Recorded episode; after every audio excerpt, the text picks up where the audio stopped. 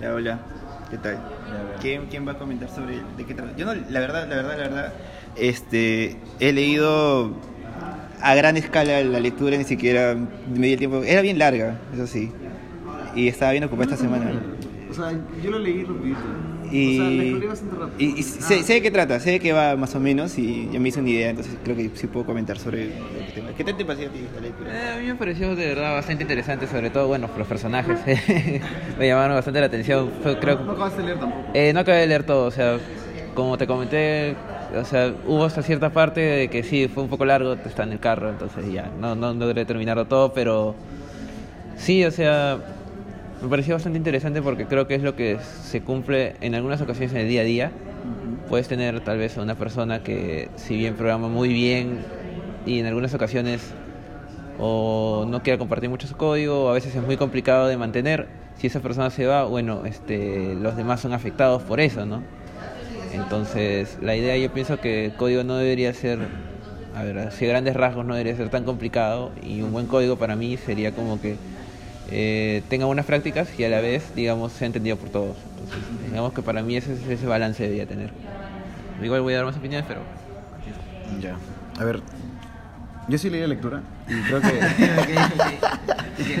y creo que podríamos comenzar también haciendo un resumen, ¿no? Quizá alguien escucha esto y no ajá. sabe de qué estamos hablando. Ajá, exacto, ¿no? exacto. Ya. Ah, y de paso, no sé, ¿tú sabías que estamos grabando las, las reuniones? No, eso no soy. Ya, a ver, De paso también una pequeña introducción, ¿no? O sea, en la última reunión que tuvimos se nos ocurrió grabar y, y la verdad creo que cuando grabamos de alguna manera como que nos concentramos más o, o como que tratamos de hacer, no sé, un mejor speech, por así decirlo. Y mejora la calidad de la conversación y aparte deja como que una evidencia, ¿no? De lo que estamos haciendo, de que esto sirve y a mí me parece chévere, o sea, me gusta también aparte, ¿no? O sea, también me pone nervioso, pero igual es chévere. y, y ya bueno. Lectura. Ya, la, la lectura trata de. Dice que. We, o sea, votamos a, a nuestro top talent, ¿no? a nuestro genio loco. ¿no? Y la verdad, a mí me parece un poco exagerada, Ajá. pero la lectura habla como que tienen un pata que, que es el men, así. Y to- todos en la empresa van donde él y le dicen como que, oye, como que. Le dan sus problemas. Y él resuelve todo, o sea, es súper súper capo. O sea, él conoce toda la, la arquitectura, todas las aplicaciones, todo el core del negocio, todo está ahí y no tiene nada documentado. ¿ya? Y cada vez la aplicación crece más y él sí, incluso se adelanta. Entonces cuando llega un problema, él dice, no, ya lo hice. Ya sabía, ya sabía que ibas a venir. Entonces el pata era así capo, ¿ves? Y todos de verdad como que, no, deciste, bueno, sí sabe. ¿no? Entonces de verdad la gente lo quería, pero más porque sabía que por, por su trato. ¿no? Claro. La cosa es que pasa el tiempo y los requerimientos son cada vez más complicados, eh, se hace, no sé, el- lo que pasa en cualquier proyecto, ¿no? Poco a poco hay más problemas, más dificultades y llega un punto en el que él ya no se da abasto. O sea, sí puede solucionarlo, pero ya no tiene tiempo y está estresado. O sea, le, le genera una carga bien fuerte el pato. Entonces es como que, y cada vez comienza a tardarse más, y se vuelve un cuello de botella en la organización. O sea, como que todos le dan sus problemas y dice, sí, pero tengo otro, y tengo otro, y tengo otro. Y ya- como todos le dan a él, eh, se, se atora. se atora. Y ese atorar también le, hace- le afecta a él como que psicológicamente o algo así. No sé hasta qué punto es sátira y hasta qué punto es real. ¿no? Eh, Sí, salió un poco sátira. el- el- Sí, sí, o sea, como te digo, es medio exagerado, o sea, no sé exactamente cuál es la, la verdadera historia, ¿no? Porque lo hace así medio gracioso, pero el punto es que el pata como que se estresa tanto que al final como que en vez de ayudar comienza a joder, ¿no? O sea, como que ya le dicen, oye, pero ya vamos a hacer eso, no, no quiero que lo haga. Y dice, no, ustedes son unos, in-". o sea, ya el pata es tóxico también, como que ustedes son unos ineptos, o sea, no se dan cuenta que yo soy como que Albert Einstein, ustedes son unos monitos que juegan con la tierra, así, así malazo, pues. Claro. ¿no? Y como que ya todo el mundo lo quiere votar, pero no pueden votarlo porque tiene mucho poder en, en la organización. Entonces, como que. Y están así en eso, ¿no? ¿Cómo votamos a alguien que tiene tanto. O sea, sabe tanto de la organización, como que todo se cae sin él? Y es como que ahí es donde contratan al pata del artículo, el autor, que es El Salvador. Por eso que, no sé, no. Pareció medio. No sé, predecible, no sé. Pero bueno, ya, la cosa es que él llega y como que le, su tarea es como que organizar todo esto, ¿no? No era una empresa media grande, no era tan pequeña. Entonces él venía de otro área, ¿no? Solo sabía que en esa área pasaba eso. Ujú. La cosa es que él viene a esta área y, y ya, ¿no? Trata de arreglar las cosas, comienza a hacer los equipos, comienza a ver los problemas, trata de solucionarlo y ya eventualmente lo botan al pata. Y, co- y lo moraleja es como que uno no puede cambiar solo el mundo, ¿no? O sea, por más que seas super pro, como que solito no vas a poder con todo, por más, por más pro que seas, ¿no? Este, de hecho eso me recuerda bastante a, a lo que pasó. De hecho ayer tuve un- tuve un- estuve hablando con Kenneth ¿Ya? este, y él hablaba de que él, él no quería que por ejemplo Steve Jobs sea un líder, porque Steve Jobs era como era bien, era todo estaba, todo Apple estaba centrado en- alrededor de él y los y como que una vez que él murió como que ya no había nada nuevo. pues. Entonces, no sé a qué vine, me distraje. y la otra que quería comentar era que la cultura esa en la que haces empower a la, a la gente, que también me parece chévere, es la que tiene Netflix. De hecho, estoy leyendo un libro que se llama Powerful, que estaba en la biblioteca de Tecton, que habla sobre la cultura de gente y cómo, cómo evitar que pasen estos cuellos de botella como el brother este, sino hacer que la gente se sienta res- como que tenga la- el, el ownership de los problemas, ¿no? Entonces ya no tienes como que alguien que depende ya no dependes de alguien, sino como la gente misma va a buscar solucionar las cosas, ¿no? Y no va como que botarle sus problemas y todo eso. Y ya. Ah, bueno, creo que para... A mí también me ha pasado, o sea, que he, vi- he vivido eso en carne propia. ¿Sí? Eh, sí, en otra empresa me acuerdo un compañero, digamos que, por así decirlo, era el Code Ninja de Angular, entonces sabía demasiado y yo entré, digamos, que algunas cosas a ver, pero hubo un tiempo que como se enfermó el estómago, entonces me dijeron, ¿sabes qué? Velo tú. Entonces ahí me sentí un poco identificado, ¿no? Y, me, y de verdad sentí bastante ese peso de, pucha, si esa persona se va, entonces mi trabajo se va a ver de verdad bastante afectado. Entonces, digamos que sí, o sea, aún sigo pensando que no todo debería estar centralizado dentro de una persona. Por ejemplo, al menos lo que yo hice cuando entró también otros dos compañeros fue como que decirles, ¿saben qué? Yo les voy a delegar funciones y no lo voy a hacer todo yo. Y si necesitan dudas ya muy complicadas, solo díganme a mí, pero yo no las voy a resolver. Te voy a enseñar cómo hacerlo. Entonces sí, después al final y antes de irme sí me di cuenta de que no todos dependían de mí, sino que estaban tranquilos, trabajando normal y bueno, ahora que me encontré con mis compañeros después me dijeron, no, sí, todo bien. Le dije, bueno, hice mi trabajo, ¿no? Ahí al menos no todos dependen de mí. O sea, eso sentí también en la moraleja, como que sí sirve. O sea, la verdad ayuda bastante, creo. De hecho, eh, uno de los grandes beneficios que tiene, o sea, una de las metas que quisiéramos lograr en el equipo sería el hecho de que podamos intercambiar cualquier persona en cualquier proyecto y no le cueste tanto la entrada, ¿no? Claro, o sea, igual siempre va a haber un Siempre va a haber proceso algo, de, claro. de hecho que no es como que llega y ya claro. inmediatamente calza, ¿no? Sí. O sea, El onboarding la idea es que sea lo más corto posible. Y o sea, de hecho, yo creo que lo importante es que sea posible, porque a veces es como Sí. que llegas y literal no, No hay nada, no hay O sea, nada, no hay Eres información. tú contra el código. Sí. Eres tú borrando cosas sin saber Claro. y a veces se liga, a veces no, y Sí. si te gritan es como, o sea, ¿qué otra cosa podías hacer? ¿no? O sea, De hecho, a mí me pasó esta semana con un proyecto que no quiero mencionar su nombre por temas de. este, lo que pasa es que uno de nuestros compañeros este, no vino, pues. O sea, él tenía un compromiso de terminar un proyecto para el lunes y el martes viene Gabriel y me dice, oh, hermano, este, puedes apoyarme con un par de cars. Dije, ya, fresh, voy a apoyar con el car. Ya, veo, checar el car, veo, avanzo. Y mientras hago zoom out de toda la aplicación, porque solo me concentré en el car específico que era un manejo de cupones, dije, ya, manejo de cupones y la hago, ¿no? Es al toque. Oiga, pero el cupones tiene que ver con el, con el Payment Gateway, ahí un poco más atrás. Estaba, todo estaba como que... He descubierto toda una maraña de cosas.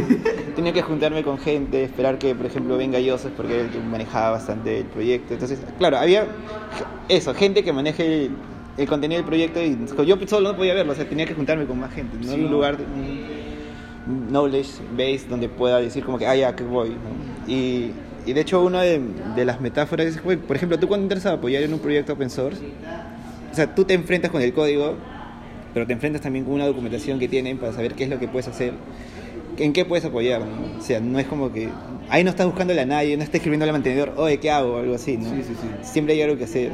Claro, o sea, aparte no solo es la documentación, también puedes ver los issues, ves cómo ha evolucionado en el tiempo esa parte del código, Sí, hay- las discusiones alrededor, y eso te ayuda, te da, te da un contexto. ¿no? Claro, y una visión también, sí, todas esas cosas. esas cosas creo que las están faltando ahorita y las que podríamos ir implementando. De hecho, no sé si tiene que ver, pero este. No, es otro tema. Dele, dele, no. No, sí, o sea, en- eso del contexto me parece importante, ¿no? O sea, deberíamos ten- llegar a ese punto ¿no? en el que... Claro. O sea, quizá, puede ser, no, no tiene que ser fácil que entres a un proyecto, pero Sí. tienes que tener las, las cosas para tener una idea. ¿no? Al- y al revés también. Este, porque había un tema que estaba viendo con Jan antes que era el, el tema del. ¿cómo le llamaban esto? Transición de proyecto, una cosa así. ¿no? Eh, y siempre había como una semana en que se ponía a documentar recién cuando pasaba eso, ¿no? Ah, ok, ya entiendo. Entonces, la idea es como que, que todo avance orgánicamente mientras el proyecto va creciendo, ¿no? No que en una semana recién se concentren a documentar o hacer todas las cosas que se tengan que hacer.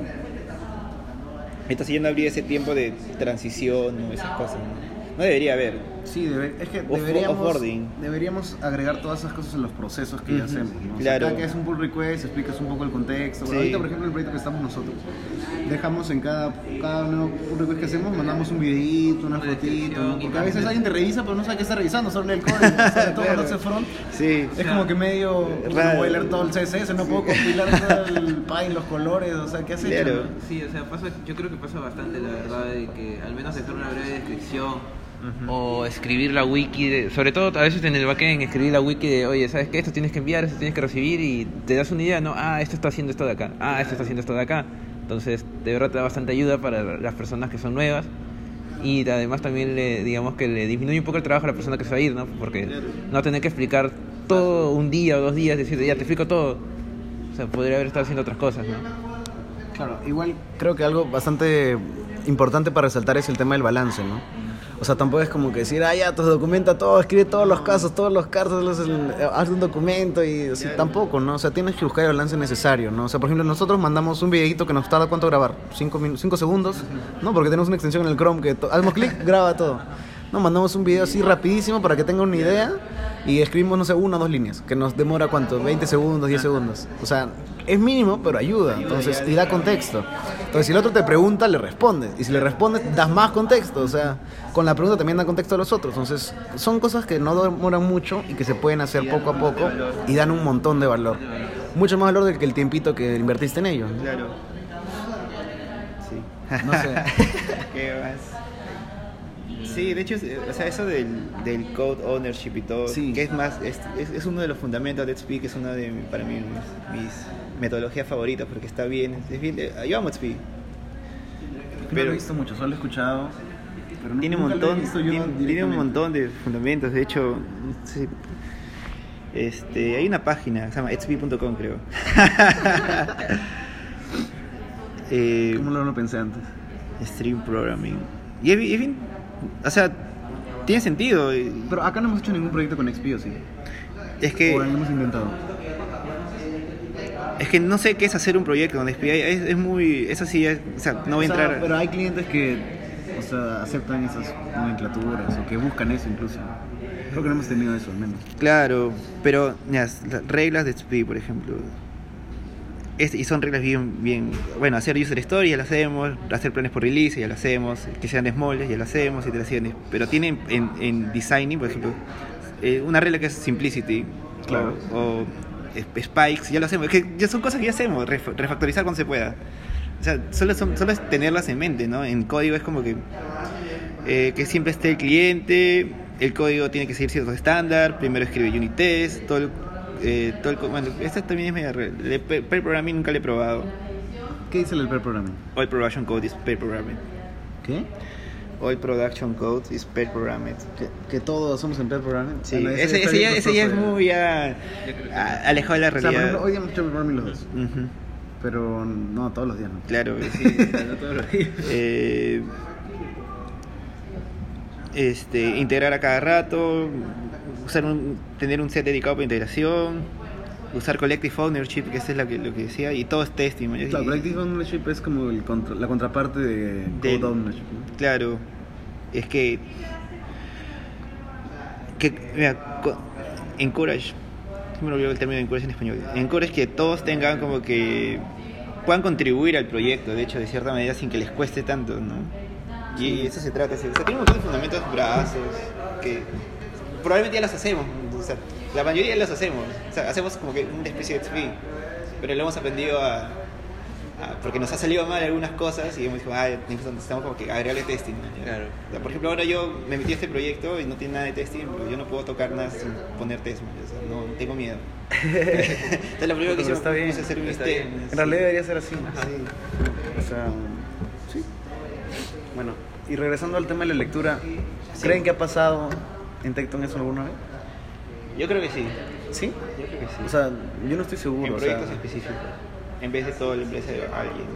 Claro, ok. Claro, en proyectos específicos sí, generalmente siempre hay alguien que... No siempre, pero, Pero- es común que alguien se ponga la camiseta y a veces es grave cuando esa persona que se puso la camiseta se fue. Se, fue, se, se- se nota la, la, el la peso, ausencia, el sí, peso. se nota la ausencia. ajá. Y sí, pues, o sea, lo ideal sería como que ir poniendo medidas o cosas. ¿no? Claro, para que no hayan medidas. esos pesos. es, eh, no sé, agregar cosas a nuestro flujo de trabajo, ¿no? Claro. Unas reglas. No sé, cambiar un poquito la forma de trabajo. Yo creo que, o sea, por ejemplo, también podrían este, describirse un poco más en las tareas como las hemos estado haciendo. Si bien, por ejemplo, en el proyecto que estamos, eh, cuando no se colocaban descripción ni nada, ni los pull requests, o sea, va a haber momentos en que no vas a poder ver ningún pull request, entonces como que no vas a entender el código, y luego cuando lo veas vas a decir, oye, pero ya lo hice esto, entonces, pero no revisaste mi pull request. Entonces creo que también por parte de los desarrolladores también deberían como que darle una revisada ¿no? al código. Al fin y al cabo ayuda un poco, o sea, no estás tan perdido como diciendo, oye, ¿qué hizo acá? ¿No? ¿Qué hizo la otra persona? El proceso de code review también te ayuda a entender el proyecto ajeno. Claro, ajá. Y en tal caso, no sé, pasen algo fortuito al desarrollador, tú puedes decir, como te pasó a ti, ¿te acuerdas? Que te enfermaste y yo ya- sabía qué cosa tenía que hacer y dije, ah, ya, ya, ya sé tu código, ya, lo voy a ver, yo lo arreglo. Y normal, o sea, no, no hubo ningún problema. Sí, pues. Sí, eso. ¿Qué más? ¿Tienen algo más o ahí lo dejamos? Yo creo que lo podemos dejar ahí. Somos tres también, no, no Sí, se puede extender tanto. Sí, está bien. Bueno, 15 minutos. adiós. Adiós.